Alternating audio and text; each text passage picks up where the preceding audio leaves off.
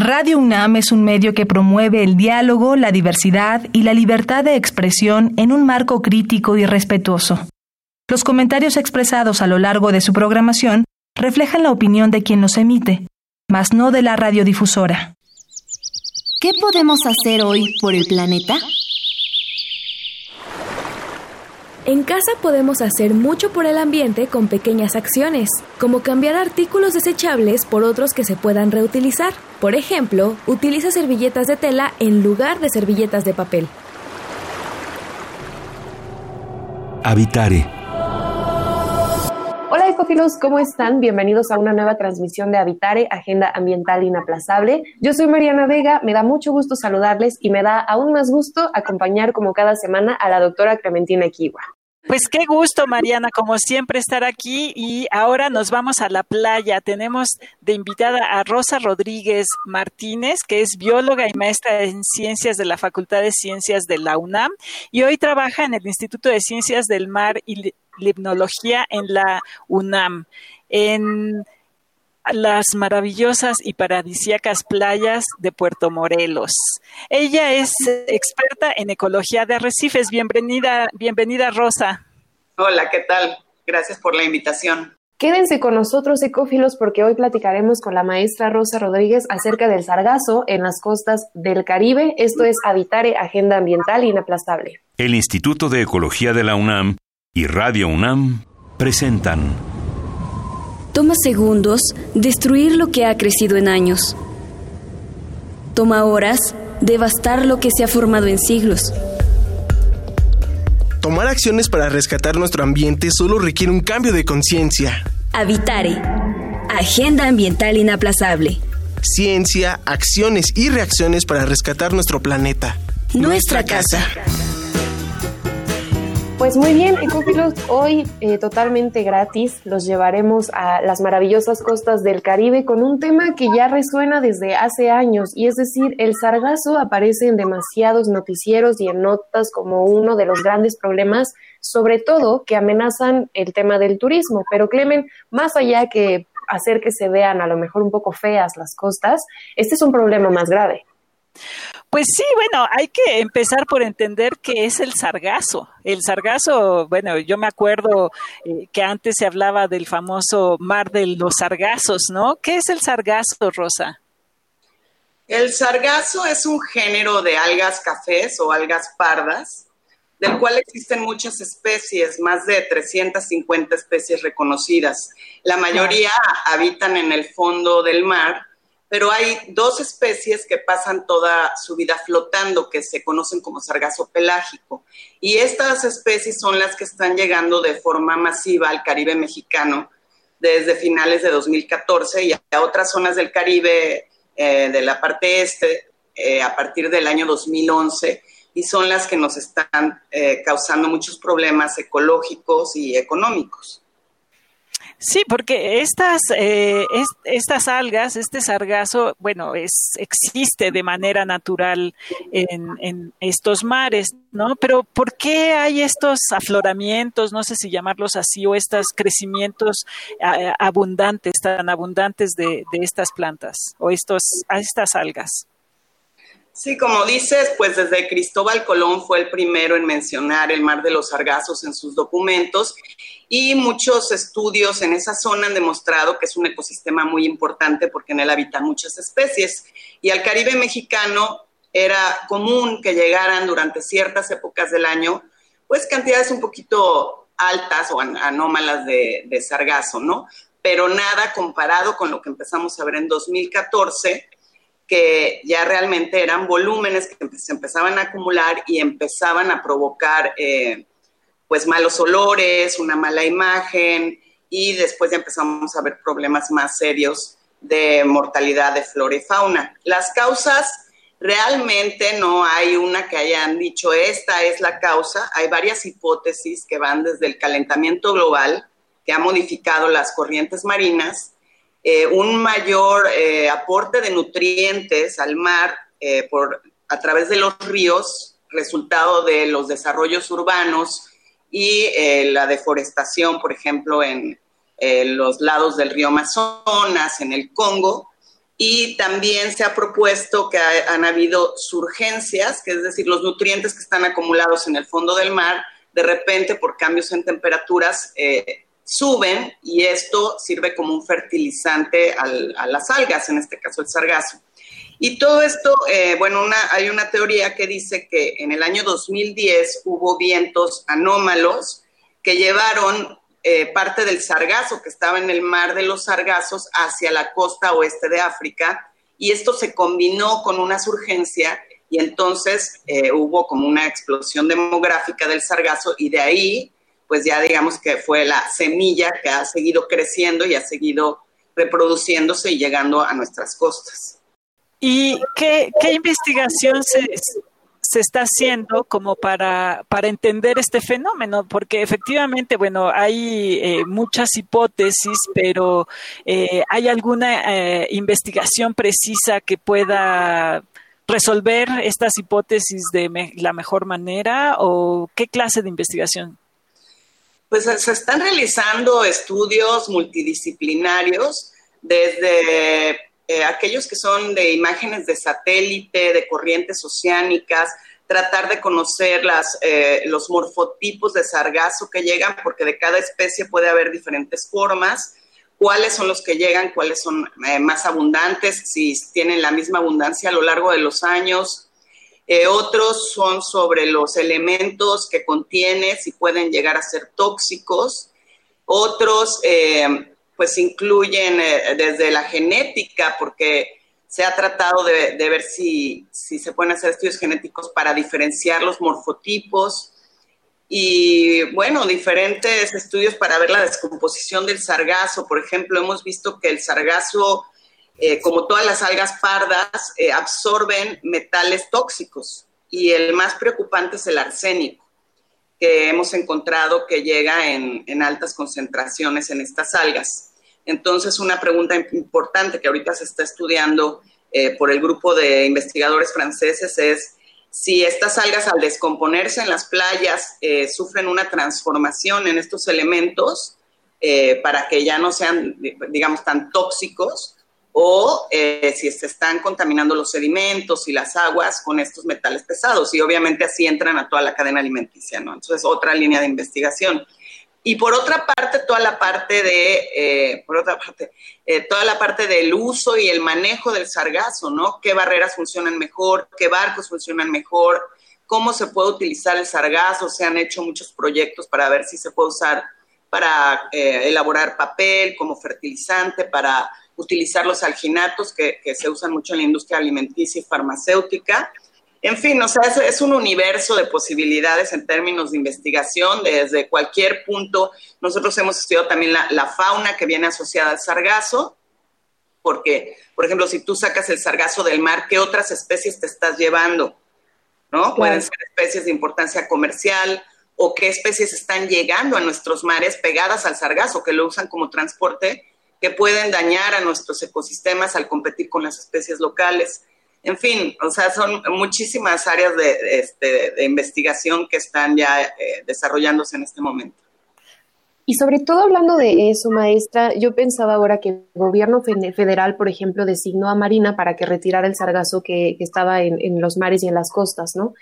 Pero ahora que nos menciona, sí existe entonces una manera adecuada o se está investigando de cómo retirarlo porque no sería correcto simplemente quitarlo, ¿no? Lo que pasa es que te tienes que imaginar que son millones de toneladas de sargazo las que llegan anualmente a nuestras playas. Entonces, eh, pues se oye muy fácil decir, sí, que lo saquen del mar, ¿no? Pero ¿cuántos barcos necesitarías? ¿Cuánto gastarías en personal, en combustible, en transporte? Eh, entonces, no hay como una solución mágica que puedas decir, esto ya va a resolver, ¿no? Si se puede recoger en el mar, que habría que estudiar también en el mar qué especies te vas a llevar junto con el sargazo. Eh, luego, ¿dónde lo vas a, qué vas a hacer con el sargazo que colectas en el mar, por ejemplo? Claro. ¿En qué puerto lo vas a depositar? Y ahí, ¿qué van a hacer con él? Eh, de momento, pues lo que ha funcionado mejor es eh, poner barreras cerca de la playa y colectar el sargazo, ya sea con embarcaciones sargaceras o poner las barreras de, forma tal que lo direccionen a ciertos puntos de la playa y ahí lo puedes recoger con bandas transportadoras o con otro tipo de maquinaria. Eh, ahora, no todas las soluciones funcionan para todos los sitios porque cada uno tiene diferentes características, ¿no? No es lo mismo hablar de una zona expuesta a mar abierto y otra protegida por un arrecife o una bahía, por ejemplo, donde tiende a quedarse atrapado el sargazo. Entonces, cada uno de estos sitios requiere un tratamiento diferente. Sí hemos visto, ya hemos avanzado en, en ver, por ejemplo, qué tipos de barreras son más eficientes eh, qué tipo de embarcaciones o de maquinaria es más eficiente. Nuestra propuesta siempre ha sido que, se recoja en el mar, porque cuando ya sale a la arena se empieza a mezclar con la arena y entonces, pues es, para empezar, promueves la erosión de playas, ¿no? Porque el sargazo se queda como empanizado con la arena. Entonces, cuando lo recoges, estás llevando toneladas de arena. Y de por sí estas playas que ya están sufriendo efectos de erosión desde hace años, ahora le, metes ese nuevo factor, pues aumenta considerable la erosión. Eh, pero pues a veces no es posible porque no contamos todavía, por ejemplo, la Secretaría de Marina ya, ya tiene cinco embarcaciones sargaceras, pero eso es insuficiente para la cantidad de sargazo que llega a nuestra costa. Claro, porque ellos trabajan digamos, ocho horas al día y las algas están llegando 24 horas al día, ¿no? Entonces, nada más con esto te das una idea de las cantidades que están llegando. A mí me llama un poquito la atención eh, lo que decías, eh, que podría estar afectando a lo mejor a los ecosistemas, a los que... Eh, pues acaba por llegar, ¿no? Por ejemplo, ¿qué ocasiona en los arrecifes que son tan importantes en esa zona? Aquí lo primero que vimos fue, bueno, un poquito de, contexto. Cuando el sargazo llega, pues llega fresco, no huele mal. Cuando empieza a llegar como ahorita, todavía no hay malos olores, el agua todavía está más o menos clara. Pero conforme se empieza a acumular en las playas y se empieza a descomponer, empieza a producir lixiviados, o sea, líquidos y materia orgánica en descomposición que por acción del oleaje regresan al mar. Entonces el agua se empieza a poner turbia, se empieza a poner de color café y a esto eh, se le ha llamado la marea marrón de sargazo. Y esa marea marrón se puede extender cientos de metros desde la playa mar adentro. Y lo que provoca es una disminución en la concentración de oxígeno y cambia toda la calidad del agua. Aumenta el amonio, aumentan los sulfuros y esto provoca mortalidad de flora y de fauna. Entonces, en 2015 lo primero que vimos fue mortalidad de pastos marinos. ¿Le parece si un poco más adelante nos habla sobre todo de qué se puede hacer en contra de esto, o, es decir, para poder eh, ayudar a que esta problemática disminuya, si ya vimos que va a, aumentar en los próximos años, maestra, porque también tenemos que saber qué podemos hacer nosotros como sociedad civil. ¿Te parece si hacemos aquí la pausa, Clemente? Me parece muy bien. Sigan con nosotros porque estamos platicando acerca del sargazo en las costas del Caribe con la maestra Rosa Rodríguez. Ahora vamos a escuchar la biodiversidad y yo. La biodiversidad y yo. Silencioso pero veloz, fue arrastrado por las corrientes marinas desde África hasta el Caribe, donde encontró las condiciones perfectas para desarrollarse, reproducirse e invadir. Así, sin previo aviso, la enorme alga color marrón, conocida como sargazo, llegó a México. Esta alga no se consideró una amenaza hasta que poco a poco las brillantes aguas color turquesa se tornaron marrones. Despidieron un horrible olor a huevo podrido y, entre sus restos, también encontraron peces, crustáceos, moluscos y corales muertos. Favorecido por el calentamiento global, el gran bosque de sargazo se extendió cada vez más dejando a su paso inhabitables aguas carentes de oxígeno. El sargazo no ha sido más amable con nosotros, los humanos. Los daños causados por el alga invasora se han traducido en millones de pérdidas económicas para la industria turística y pesquera. Hoy, ingenieros, científicos, sociólogos y profesionistas de todos los campos del conocimiento se enfrentan a una invasión que empezó hace cerca de una década y continúa presente en las costas mexicanas, creciendo cada vez más. Ignorar este problema o intentar disimularlo solo empeorará la situación. Se han encontrado múltiples aplicaciones al sargazo, desde la elaboración de composta y fabricación de materiales de construcción a combustibles. Sin embargo, la velocidad del crecimiento del alga sigue superando los esfuerzos humanos por deshacerse de ella. Para enfrentar la situación, científicos de diversas áreas del conocimiento y de una gran variedad de instituciones gubernamentales y universidades se concentran en buscar la solución entendiendo la causa. ¿Por qué se genera el sargazo y cómo prevenir su crecimiento descontrolado? Esperan así detener este desastre ecológico y que no se repita en ninguna otra parte del Caribe o del mundo.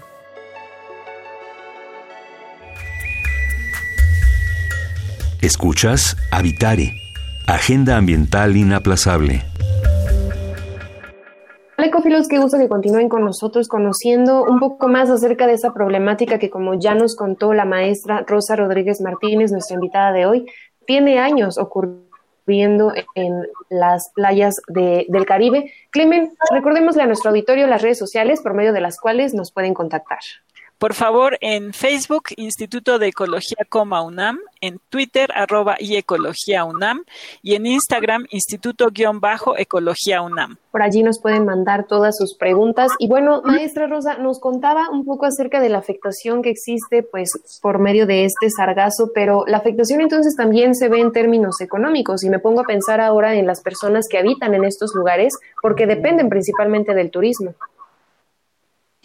Sí, bueno, tiene muchas implicaciones económicas, ¿no? Primero, la gente que viene, obviamente, los turistas no les gusta el aspecto de las playas, es muy diferente al folleto que les vendieron y cuando llegan y ven que la playa huele mal, que se ve fea, que si se meten al mar a veces les pican los bichitos que vienen pegados al sargazo. Eh, inclusive, aunque no vayas a la playa, muchas veces el olor de descomposición es tan intenso que llega a los cuartos de los hoteles. Entonces, todo el sector hotelero ha invertido una gran cantidad de dinero en tratar de mantener limpias las playas. Esto implica contratar personal, comprar maquinaria, instalar barreras, eh, a veces dar eh, compensaciones a los turistas eh, incluso a, veces hay que cambiarlos de hotel o imagínate si tenías una boda planeada en la playa y de repente está llena de sargazo, pues hay que moverla del lugar. Y los hoteles invierten millones, millones de pesos al año para tratar de mantener limpias las playas. Y aún así es un poco difícil porque de nada sirve que tú limpies la playa si la del vecino no se limpia. Igual vas a tener el agua café y maloliente eh, enfrente de tu hotel. Entonces, eh, sí calculamos, no tenemos mucha información del gasto de los hoteles, pero eh, con la poca que tenemos calculamos entre 4 y 5 millones de pesos por kilómetro de playa al año es lo que están invirtiendo los hoteleros. Ellos son pues los que más se enfocan en la limpieza de las playas. El gobierno del estado tiene brigadas, pero a veces las mandan a una playa, a veces a otra, y en lo que van de una a otra, pues se vuelven a llenar de sargazo y los gobiernos municipales también, eh, algunos se encargan de limpiar las playas públicas, pero igual las que son más visitadas por el turismo. Entonces, tampoco es que haya habido mucho presupuesto federal, ¿no? Porque esto, este problema está en la zona federal y le corresponde a la federación atenderlo. Pero eh, ha habido mucho de echarse la bolita entre la federación, el Estado, los municipios, OFEMAT, las, empresas privadas y total que llevamos cinco años con el problema y no se ha logrado resolver. El gobierno federal, pues el, en 2018 destinó, no sé, cerca creo de 200 millones de pesos para atender el problema. Eh, el año pasado creo que solo fueron cincuenta y tantos millones de pesos y para este año como 160 millones de pesos para hacer las embarcaciones y comprar las barreras.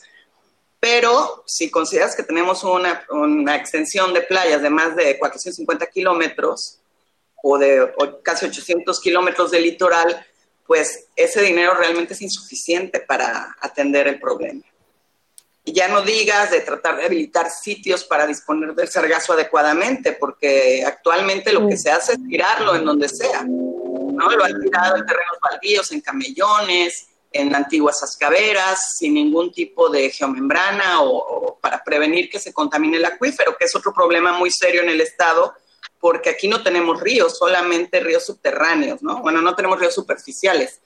Entonces, si tú estás tirando ese material que está cargado de nutrientes y posiblemente elementos tóxicos, eh, hay riesgo potencial de que se contamine la única fuente de agua dulce que tenemos, bueno, además de la lluvia, ¿no? Claro. Y bueno, este no es un problema solo nacional, es un problema internacional porque también está llegando a otras áreas del, eh, eh, del mismo Caribe, ¿no? Y decías tú que viene también el problema a lo mejor de, de Sudamérica, de la cuenca del Amazonas, etcétera. No hay eh, pues una negociaciones internacionales tratando de contribuir un poco a disminuir la cantidad de, compuestos que se echen a través de, de los ríos de Sudamérica, incluso del mismo México. Pues han habido algunas reuniones internacionales porque sí, como dices, es un problema regional, o sea, afecta desde la costa oeste de África, Brasil, todo el Caribe y hasta Florida. Eh, entonces han habido reuniones para tratar de, trabajar en conjunto, pero concretamente algo que, yo te puedo decir que se esté haciendo que sea eficiente, no. Que yo sepa, no. ¿Qué tan viables son estas alternativas que de pronto se comparten, sobre todo en redes sociales? Por ejemplo, pienso ahora, eh, apareció una libreta cuya pasta estaba hecha de este residuo que deja el sargazo pensar en el futuro que se puedan hacer o producir otros productos utilizándolo sería una alternativa a corto plazo, maestra? Sí, yo creo que la única alternativa sería encontrarle un, eh, uno o varios, más bien varios usos industriales al sargazo, es decir, que usen millones de toneladas de sargazo para que realmente se compensen los costos de su limpieza, de su contención y su transporte pero para eso hay que resolver el tema de los elementos tóxicos. Eh, te digo, aquí ya se han hecho propuestas, de hecho han, llegado con los productos de papel, de fertilizantes, se han hecho mezclas con resinas para hacer bloques de concreto, también mezclas con arcillas para hacer casas de sargazo, eh, los, los, alginatos que, son muy valiosos y los fucoidanos también, que tienen un alto precio en el mercado, pero eh, todo esto se tiene que asegurar de que no haya una contaminación con elementos tóxicos. Para eso en México necesitamos urgentemente una norma oficial mexicana que regule todos estos aspectos, desde la contención hasta la utilización, porque también si no hay certeza jurídica, las empresas no van a invertir. Inclusive es difícil que inviertan si no sabemos si el sargazo va a seguir llegando. Claro. Porque todavía no tenemos eh, bases de datos suficientes para decir que hay patrones en el arribo ni en la cantidad que llega, ¿no? Claro, y, el, y es un periodo relativamente corto en el que ha estado sucediendo, ¿no? Si pudieras decir, bueno, los próximos 20 años va a ser esta, esta producción de, de sargazo, pues vamos a invertir por una empresa que dure por lo menos este tiempo, ¿no? Y la gente no puede contribuir, la gente... Eh, algún ah, esfuerzo de los ciudadanos, no sé, es que es, realmente impactante oír una historia así. Pues yo creo que el sargazo nos sirve muy bien de ejemplo de las cosas que pueden ocurrir por efectos del cambio climático, del mal uso de, de los recursos naturales, de la deforestación, de la contaminación de los ríos. Ahorita es el sargazo, mañana pueden ser otras algas. De hecho, hay afloramientos de otras especies de algas en otros países que son similares a lo que pasa aquí con el sargazo. Entonces, yo creo que todos podemos contribuir con acciones pequeñas, ¿no? Pero si somos todos ayudan. Reducir eh, nuestros aportes a los gases de invernadero, todas las recomendaciones que te hacen, ¿no? Apaga la luz si no la usas, usa el aire acondicionado lo menos que puedas, comparte el transporte, que bueno, ahorita no se puede por la pandemia, pero cuando se pueda, o camina más cuando puedas en vez de utilizar tu coche, eh, consume menos carne para evitar que haya más eh, deforestación, para hacer eh, plantíos para alimentar al ganado o para poner el ganado. en fin, todas esas cosas como reciclar, como hacer composta con los orgánicos. tal vez tú no piensas que eso va a solucionar el problema del sargazo, pero si, todos lo hacemos, pues al final sí contribuye de una manera importante. Ahora también los gobiernos pues tienen que trabajar eh, coordinadamente los tres niveles de gobierno, ¿no? Si, si tú eres eh, un político o eres un funcionario, pues también ver que, que todas esas cosas estén reguladas, que haya inspecciones, que el que no las respete, que sea castigado, que se le em, haga eh, arreglar los daños, ¿no? Porque en México nada más se ponen multas, pero normalmente no obligan a las personas a reparar los daños que causaron. Claro. Entonces, eh, los que somos, eh, no sé, investigadores, tratar de difundir el conocimiento, de enseñar a, los jóvenes, hasta a los, a los funcionarios y a los políticos, porque la verdad es que muchas veces ellos tampoco tienen la información y aunque tratan de hacer bien las cosas, pues sin el conocimiento adecuado, muchas veces las acciones que se hacen eh, no son las adecuadas. Claro. Claro, entonces, bueno, es un, un problema enorme que yo creo que nos debe de servir de ejemplo para informarnos, como bien dice Rosa, e informarnos de qué es lo que está pasando, ver que hay, investigación que está tratando de entender el problema y en última instancia hasta resolverlo en la medida de lo posible y pues que hay que contribuir de la mejor manera a reducir nuestra huella en este planeta. Y maestra, lamentablemente se nos acabó el tiempo de este programa, pero muchas gracias por lo que nos comparte y estaremos pendientes. Digo, si ya desde 2014 está el ojo puesto en este tema del sargazo, pues continuar haciéndolo. Claro. Bueno, muy bien, pues gracias por la invitación. Oh, mil gracias, Rosa. Nos quedamos impactados, pero esperemos que este programa contribuya a, para el bien no solamente de la zona, sino de toda la diversidad del mundo. Así es, y si ustedes ecófilos se quedaron con este pendiente de cómo poder contribuir con el sargazo, tienen alguna duda, no les quedó claro aún el gran impacto negativo que esto tiene, nos pueden escribir a través de las redes sociales, Clemen. Sí, por favor, en Facebook, Instituto de Ecología, UNAM, en Twitter, arroba y Ecología UNAM, y en Instagram, Instituto-Ecología UNAM. Por lo pronto, nosotros queremos agradecer al Instituto de Ecología de la UNAM y a Radio UNAM por esta transmisión, que además es un tema muy importante. La asistencia de Carmen Sumaya, información de Aranza Torres e Italia Tamés.